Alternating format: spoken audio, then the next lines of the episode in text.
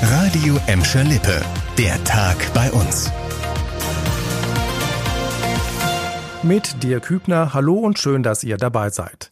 Ohne ehrenamtliche Arbeit wäre unsere Gesellschaft ein gutes Stück ärmer. Ja, in vielen sozialen Bereichen würde ohne Ehrenamtler nicht mehr viel gehen. So auch beim Deutschen Roten Kreuz in Gladbeck. 30 ehrenamtliche Mitarbeiter sind im Corona-Dauereinsatz. Sie helfen bei Abstrichen in Schulen, Kitas oder Altenheimen.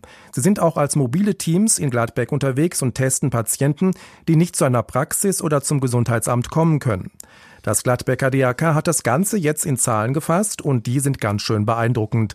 Allein seit Anfang vergangener Woche haben die Ehrenamtler so über 1000 Corona-Abstriche genommen.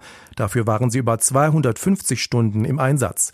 Viel Zeit nimmt laut DRK auch die Desinfektion der Einsatzfahrzeuge, Ausrüstung und Schutzkleidung in Anspruch. Der Kreis Recklinghausen setzt neben Ärzten und Gesundheitsamt vor allem auf die Hilfsorganisationen, um die vielen Corona-Verdachtsfälle zu bewältigen. Das Gladbecker Rote Kreuz ist aktuell auch in Dorsten im Einsatz. Mittlerweile sind sie in allen Wohnungen Pflicht. Die Rede ist von Rauchmeldern. Die kleinen weißen Geräte unter der Decke mit ihrem schrillen Alarmton können Leben retten. Darauf hat die Gelsenkirchener Feuerwehr heute am bundesweiten Tag des Rauchmelders aufmerksam gemacht. Auf ihrer Facebook-Seite haben die Feuerwehrleute ein Video gepostet, in dem mit Irrtümern über Rauchmelder aufgeräumt wird. Denn es gibt immer noch Erklärungsbedarf, sagt Oliver Borg vom Stadtfeuerwehrverband Gelsenkirchen. Durch diese Kampagne Rauchmelder retten Leben, die es jetzt seit 20 Jahren gibt mit dem heutigen Tag, äh, ist es auf jeden Fall so, dass die Leute deutlich besser aufgeklärt sind.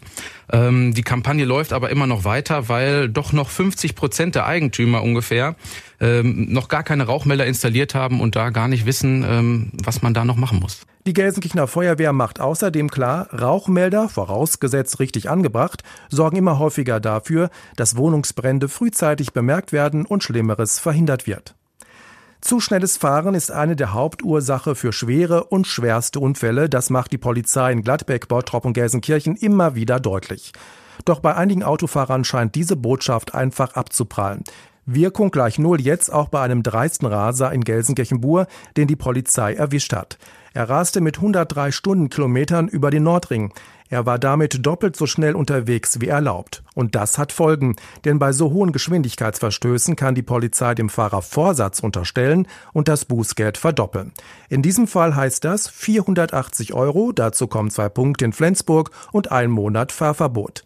Bei der Schwerpunktkontrolle im Gelsenkirchener Norden haben die Beamten insgesamt 33 Raser erwischt innerhalb von vier Stunden. Schalke-Fans sollten sich den 22. Dezember rot im Kalender anstreichen. Dann steht das nächste Pokalspiel an und zwar gegen den SSV Ulm. Der Deutsche Fußballbund hat heute die Spiele der zweiten Runde im DFB-Pokal angesetzt. Spielbeginn zwei Tage vor Heiligabend ist um 18.30 Uhr.